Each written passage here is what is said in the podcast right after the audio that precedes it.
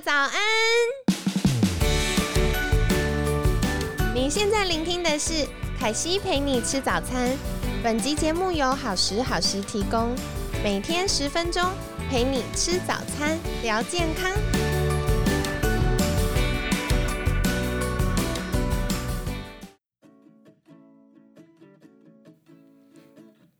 嗨，欢迎来到凯西陪你吃早餐，我是你的健康管理师凯西。今天呢，一样很开心，邀请到凯西的好朋友莫妮卡，好好过生活主理人莫妮卡。莫妮卡早安，大家早安，凯西早安，我是莫妮卡。好，延续昨天的话题，凯西想要来请教，因为凯西现在三十，然后昨天莫妮卡爆料说即将迈入四十好了。烦哦，一定要聊这个主题吗？可可，对，我想来请教姐姐 有没有二度重伤？好啦，就是我觉得，呃，从二十进入三十，其实嗯心态上会有一些转变。嗯那从三十迈入四十，莫妮卡会有什么样的心情？你觉得这个心境上有什么样的不同呢？我觉得二跨三是你很想要有一些成就，然后证明自己对啊、不管是工作上也好，或者是呃财富上或什么。对而，三跨四的时候，我其实到现在还不是很能够接受我即将四十这件事情，哦因为我一直觉得我大概就是三十八岁，所以我记得我去年的时候，我还在三八妇女节那一天发了一篇文，说我三八我骄傲。对我我觉得三十八岁的女人是一种，你已经有了一些生活的历练，然后生命的历程，所以是很璀璨的，因为被打磨过了。对然后，该遇到的挫折啊、伤害啊，然后各种嗯挑战啊，所以我觉得是一个很璀璨的状态。所以我，也很欣然接受三十八岁的样子。啊可是那时候跟一个朋友在对话，就说，我就跟他讲说，我三十三十八岁，他就说我六六，你七一，对我四五，你点点点点点。所以这样推，我应该四十岁嘞，我就赫然觉得说：天哪，你四十五岁，那我要四十岁了吗？对，可是我还没有准备好，我面我要面对四十岁哎。然后后来呢，我当然就是先给自己一些说法，就是那个比如说十岁虚岁的差别，因为有时候十岁要加两啊、虚岁得加两岁啊，或什么，所以我四十岁了。对然后呢，到我在今年去看医生嘛，因为上上一集提到圆圆形秃的事情，那我就拿到了我的这个叫什么，就是那个医院的一些资料，对就写三十九。我就说 OK 啊，那我还没有四十啊，为什么说我四十岁呢？可是到四十岁的时候，就突然觉得天哪，我四十了耶！那四十岁应该是一个什么样子呢？嗯对对，我觉得我比较恐慌的不是说四十岁应该要是什么样子，而是四十岁会是什么样子，是未知的，所以我对对于未知这件事情会有一点点的焦躁跟害怕。啊，对，原来如此。那、嗯，但是我知道，就是 Monica 在今年度有一些新的主题，去嗯尝试嗯探索所谓的四十岁长什么样子。对，那经过这样探索，你现在有什么样的感觉？因为我觉得现在就是一种。好了，管他的，就来吧。好，因为我现在呃，就是今年第四季嘛，从十嗯月份开始，十一、十、十、十一、十二，然后我做的主题就是面对四十，从好好怎么样开始。啊啊，因为这部分是我的另外一个粉砖直播研究室里面的直播节目，叫做多维度讲堂。对，对对那在多维度讲堂里面，我就邀请了不不同领域的朋友来聊。像我记得第一集，我邀请凯西来聊哦，四十岁从好好吃饭开始，你如何照顾自己的身体，对然后也有四十岁从好好理财、好好呃社交，然后好嗯好做盘点，然后好好啊、呃做任何，反正就好多不同的好好怎样开始。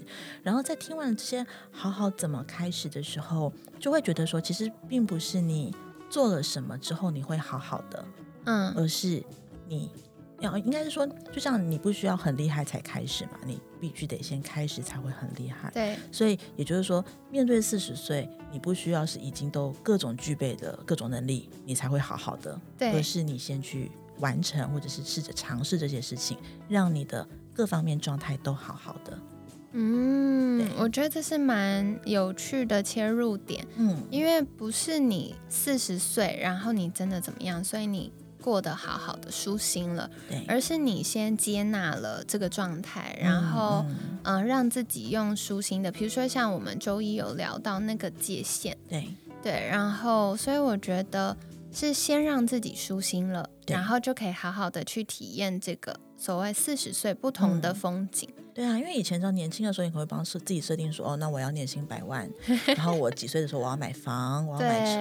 对但是，我后来会发现说，达成了，然后呢？没错。虽然我现在没房没车啦，但是我也曾经有经历过哦，一些 我达到了自己的目标，目标一些物质的目标，可是反而会有点空虚的是，达成了，然后呢真？的，嗯，对就是会一直追求一个更高又更高又更高的目对标。对，然后在这样的一个情况之下，其实是不快乐的嗯，哦。那我也曾经觉得说，我是不是要很有很有很有钱才叫做不予匮乏？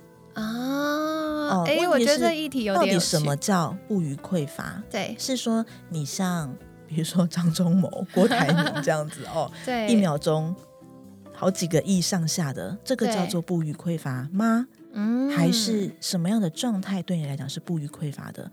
但我后来对于不予匮乏的解读就是，啊、不管在任何的面相啦，你说以人脉来，就是人际关系来讲，然后金钱、你自己的时间、你的健康，就是当你有需要的时候，你都有能力去应付。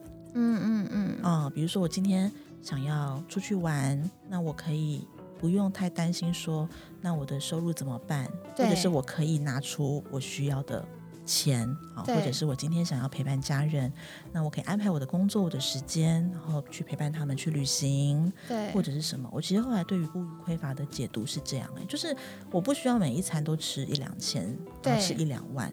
当然，你说贫穷限制了我们的想象，哦，但我觉得甘心乐意做一个平凡且平安的人，对。没有不好。对，对但你是你喜欢这样自己的状态啊，OK，然后在这样的状态之下，你不会有匮乏感，对。这个就是一个，当我接下来进入到四十岁，然后 给自己的一个期许啦，我觉得就是舒服，嗯，我很嗯喜欢这个切入点，因为有的时候我们会很用数字，嗯，比如嗯说体重数字，比如说收入的数字，比如说孩子的成绩数字。对，没错，就是我们永远都在比较，对，嗯可是我觉得在那个比较中，毕竟每个人的经验或生活不一样，对所以有的时候它反而会带来另外一种压力。对但是像刚刚莫妮卡提到的，就是那个舒服，怎么样是让自己觉得舒服的？嗯嗯，我觉得这是嗯我们刚好在岁末年终可以来好好思考一下的部分。嗯嗯那接下来也想要再呃请教莫妮卡的，就是嗯、呃跨入四十岁，在健康或感受上，相嗯较于迈入三十岁的时候，觉得有什么样的变化或差异呢？我在讲这句话的时候，看到对面的莫妮卡，就忍不住翻个大白眼。真的，因为你知道吗？就是我慢慢会发现，比如在健康上，对以前呢，年轻的时候要瘦很快，或者是嗯你今天去夜唱唱了一个晚上，对，隔天你依旧可以去上班啊，或没做什么错，就通现在就宵吃完完永和全豆浆还可以之出门类的。，对，现在完全无法，你知道吗？真的，对，就觉得体力上会很明显的感受到，呃，不如以往。对，对然后体脂肪就高的惊人。然后我想说，好吧，那嗯，接受它吧，这样子。嗯，但我觉得很喜欢莫妮卡反复提到一个词，就是接受它。嗯，我觉得那接受不是消极的，就是哦，反正没办法就这样。对，而是我们接纳自己在不同的年龄层、不同的生命风景、不同的嗯季节的时候，会有不同的样貌。那不管怎么样，它都是好的。对，就是嗯这个、这个所谓的接受，它不是放任跟放弃。对，就像你知道，我常常会在看到很多的，比如娱乐新闻，就说哦某某某某影星走中了。问对题是你要一个六七十岁的 影星，还要保持二十岁的状态吗？那就妖怪了吧？对呀，对，就是说你在每一个人生，你还是会有不同的样貌，并不是说四十岁就一定会胖了，因为到四十岁也是有很多很多很瘦的人。对可是我觉得慢慢去接受自己的状态，然后再来一件事情是你喜不喜欢现在自己的状态。比如说我现在嗯体脂肪啊，假设三十多了，对不对？然后哦，那我如果不喜欢这个状态，好，我接受我现在体脂肪三十一二三，对那我要改变它吗？如果我要改变它的话，就是在自己有意愿的情况下，可能透过饮食、透过运动、透过各种方法，嗯那我让我的体脂肪下降到也许三十以下。嗯好，那这是我觉得我舒服的状态，那我觉得就很 OK。可是你不能说，好吧，我三十就三十的，管它，反正顶多就往再再往四十迈进。哦，那这个 但这样就不太好，我自己觉得。对对啊，对对嗯。然后那嗯第二个部分，我觉得感受上是我的容忍度或者是所谓的包容力变大了。哦，怎么说？嗯，因为 虽然没有没有，我我我不能够一竿子打翻一船人，但是我必须讲，天蝎座很要求完美。所以你是天蝎座，是不小心爆了这我铁。丝人的十一月十一号，哇哦，哦，对不？对？然后就是，其实我觉得我会很要求，嗯。不管是对自己的要求，还是对别人的要求。嗯，我昨天才跟我的朋友说，我很适合当 QC 耶，就是我永远会去看到那个不 OK 的东西。可是我觉得很难想象，因为我知道嗯很多天蝎座的朋友嗯。是对于那个细节很敏锐，但是因为对。Monica 在我心中一直都是很温暖的，嗯，所以其实你也会，我我会啊，嗯哦，就像你知道，我超怕壁虎。我们昨天离开办公室的时候，我就突然鬼叫了一下，然后我那个我就鸟姐跟丁丁在旁边就说：“对哎、你到底看到了什么？”我说：“那对边有个东有有有一只小壁虎，他们看了好久才看到它。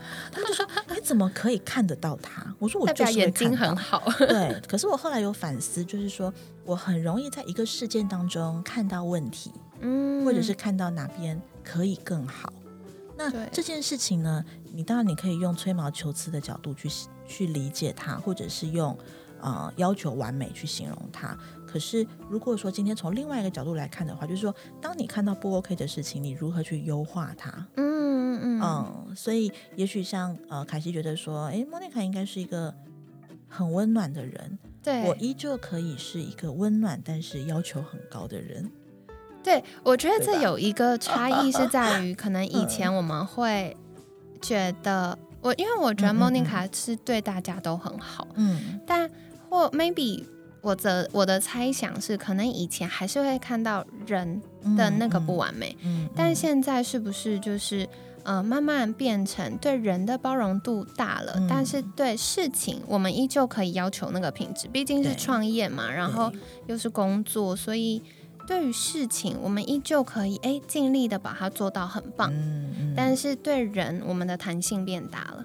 嗯，其实我觉得是理解。嗯像以前在工作职场带人的时候，我常常就有一种很气，你知道，气那种恨铁不成钢，为什么我可以你不行？嗯，对，可是我后来有一次我就反思，就是诶，我在他的这个年纪的时候，因为以前会觉得我在你这个年纪的我都做得到，为什么你现在做不到？对对对对对很常听到姐姐们这样说。但我后来我就会思索说，可是我在你这个，就是我在你这个年纪的时候，也是会掉漆啊，也是会拉碴。嗯对不对那那为什么我必须我我要拿我现在的能力状态去要求你呢？啊、那我觉得嗯当理解变多的时候，包容也会变得比较高。但是这不代表我认同你可以这么放肆，没有不是、哦，就是我觉得当你的理解力变高了之后，你明白了他的状态，那你就比较可以用彼此舒服的方式来做下一步的互动。我觉得这很重要，因为在职场上，嗯，凯西常常会听到主管们会说，嗯现在新的呃新世代新进的同仁都比较年轻嘛，嗯，所以有的嗯时候，呃，可能比较资深的主管们要去适应新世代的嗯需嗯。求嗯。跟对工作、对公司的期待。嗯。那对于呃新进的同仁们，也要去适应说，哦，原来在职场比较资深的主管们，他们的呃思考，他们 care 的点跟我们不一样。对，对，所以我觉得有的时候，其实我们是需要练习一个换位思考的能力。对，然后才会找到自己舒服的方式。如果我们嗯一直从自己的角度出发，我们就会很容易看到对方不够好的地方，然后就会让自己觉得哦很不舒服。没错没错，而且其实这个不单单是在职场上，哎，就是包含你在跟家人的互动，然后跟朋友的互动也是。嗯对啊，以前都会说养儿方知父母恩嘛，但是你自己没生小孩的话怎么办？对，哦、但是像我自己在处理我跟我的父母关系的时候，也是这几年变得比较柔软。嗯以前也会嗯你说不懂事啊，可能会不想听他们讲话或什么。可是我觉得，当你理解了为什么他们会问这么多的时候，你就可以做出相对应的回应。嗯就以前可能觉得妈妈问那么多很烦，你今天要去哪里，跟谁，然后做什么？那其实是源自于他背后的一个担心，他不知道你现在在做什么嘛。那对人对于未知的事情一定会担忧，就像我不知道我的四十岁会长怎么样子，就会有些担忧，然后就哦，那四十岁应该要怎样？哦，那我后来我就会，嗯、比如说出门的时候，我会让他知道说我今天大概的行程，然后什么时候会回来。那其实嗯他们知道你在干嘛，他也就不会烦你了。就他也不会一直去嗯追问你说你现在在哪里啦，什么情形啊，要不要回来？因为他会知道说哦，你今天大概可能十点会回来。可是如果说我十点回不了家，我可能先传个讯息说，哎，我工作还在耽搁，那你们先睡，不用等我。对哦，那他就会知道说，OK，你不是碰到意外了。对对对对那对对。那常常就觉得说，好像小孩子出门像丢掉，回来像捡到。那我觉得这句话我妈妈以前也常常说。那我觉得为什么要，就是你多报备两句，其实不会死。对那让让他们放心，你自己也舒服。对对，那像我跟我弟就完全不一样，我弟就是出门真相丢掉，你也不知道他的状况怎么样。哦，他你可能传讯息给他，他也不见得会回你。哦，对，所以以我觉得有时候也会跟我弟讲说，其实你就稍微讲一下你今天要干嘛，那他们知道了，放心了，其实他也就不会追着你说，哎，你怎么十一点还不回家？嗯对，那他追你，你又不开心，那何必呢？但是我觉得我弟可能也还年轻了，还没有到我的这个状态。我相信他到我这个年纪也会理解一些事情。嗯 嗯对啊，了解了解，对，所以我觉得也是不同的情嗯境。刚刚讲到这个啊，凯西就想到我妈妈以前也会常常说，就是凯西出门就真的不见，然后家里像旅馆这样。样就只来睡觉，可是我觉得从二十岁到三十岁，对我来说，我有一嗯个不一样，是我开始可以感受到妈妈的心境。对，所以如果我有空，我就会跟妈妈聊天嗯或小约嗯会，然后会把哎、我整周的事情发生什么好笑的事情啊，然后现在的困扰啊，一股脑的跟妈妈说。啊那我其实也很感谢我妈妈，一直像一个朋友的角色，嗯所以嗯，我可以跟她聊很多事情。我觉得这就是一个转换。嗯而且我嗯觉得，其实当我们的父母亲年纪越来越大的时候，像有时候我都开玩笑说，我其实比较像妈妈，对，就是我好像有两个老孩子，你知道吗？然后顾头顾尾哦，因为像我们现在正在录音的这几天，我妈他们去旅行。哦，那我就会时时叮咛一下，哎，你们现在在哪里啊？刚刚吃什么东西？然后怎么样？但我觉得是不是长女都会有点这样？像我妈妈也很像，嗯，对，就是好像呃，我比较管他多一点。嗯嗯嗯，其实我觉得这是当然可能也跟过往的家庭状况有关啦。就是我从小其实是被保护的很好，就被照顾的、哦被保护的很好。我很谢谢我父母亲给我一个非常有爱的家庭，嗯所以我也会传承到他们的这种照顾人的角色啊、嗯或者是说给予的角色。对，所以我很嗯感恩他们在家庭观这件事给了我很好的示范。嗯对，所以现在有时候就反过来，然后跟他们做互动。嗯而且有一次我自己感受蛮深刻，就是你知道，身为老师，我们在课堂上可能会非常有耐心的解决学员的各种问题，没错，哦，谆谆教诲，苦口婆心。那为什么不能把这样的耐心用在自己的父母亲身上？啊、对耶，哦，像那个回到家，我妈会说：“哎、女儿啊，这个赖的动图怎么做啊？”哦，不要问我。哎后来我就觉得奇怪，今天如果是今天上课的时候，来，我跟你说，对，还教三遍，这个学员问了五遍，你可能会白眼一下，但你还是会耐着性子没关系，我们再来一次。对，可是那为什么你今天面对自己的家人，你不能够拿出这样子的耐心？嗯嗯，所以有一天我就自己有一个这样的感受之后，我就会比较耐着性子去跟他们做互动。对啊，嗯，我觉得很棒。我觉得这个就是在不同生命阶段，我们所会有不同思考。对啊。那接下来还是要回到健康上来请教莫妮卡，就是今年呢、嗯，疫情的影响，大家其实都很注重健康。对，那你觉得，嗯、你这个过程当中，觉得自己在健康上做的很棒的地方，或者是觉得，呃，有哪些需要加油的地方，有吗？嗯可不可以跟大家分享一下？我我觉得这几年做了几件很棒的事。第一件最棒的事情是认识凯西。耶啊、因为你知道吗？身旁 有一个这种关于健康饮食的专业顾问，真的非常的重要。然后，所以先前我也有请凯西教我一些，呃，不管是怎么样照顾自己，然后吃饭。所以，其实，在这些学习之下呢，让我自己在饮食上就会有一些概念。虽然很多时候还是很放纵啦，但是至少你会有一些概念。嗯然后第二件嗯事情是在疫情前，其实我原本在今年过农历年之后，我们有一个线上运动团。啊你那个超酷的然后晚上我们一起用 Line 的视讯来运动。对对，那当然有时候忙碌的时候，可能还是会请个假，因为我们就很随性。那在疫情期间，因为三级的关系，那时候我们的团友们就说：“那我们就每天来运动吧，哇，我们来每祈福天，每天，然后每天晚上十点钟。”所以那三个月，之后在家里，我们就认真的运动，你确实就发现说，哎，体态或者是体力啊、体脂肪都有一些进步。嗯好，那在嗯今年我其实也认识了一群很喜欢运动的朋友，所以像我们的好朋友雪莉老师，她也是嗯。瑜伽跟体适能的老师，对，还有我们每个礼拜会到呃安 Andy 教练的健身房去做这种小班制的培训。啊，所以我就觉得说，哎、其实真的有动有茶，然后重点是在动的过程里面要有伴，哦，对，对，因为比较不会，放弃，对啊，没有伴，其实你就会可能就很容易放过自己，真的很容易放过自己没己。错。好的，那嗯接下来呢，也想要再请教莫妮卡，就是在明年度健康上，你有没有给嗯自己什么样的尝试？明年度健康上吗？对，就是迈入四十之后，嗯你有没有想要给自己什么样新的尝试呢？或者是你觉得，哎，现在这样维持的都很好，是你舒服的状态？嗯，我觉得明年我还是得把我的体脂肪好好的管理一下，嗯因为我觉得这不单单是因为美不美这件事了，你知道，身为形象顾问，哦，还是胖不得这样子啊、嗯但是另外一件事情是因为，当你的呃体脂肪啊有控制的比较好的时候，其实人会比较健康。对，我觉得是为了健康啦。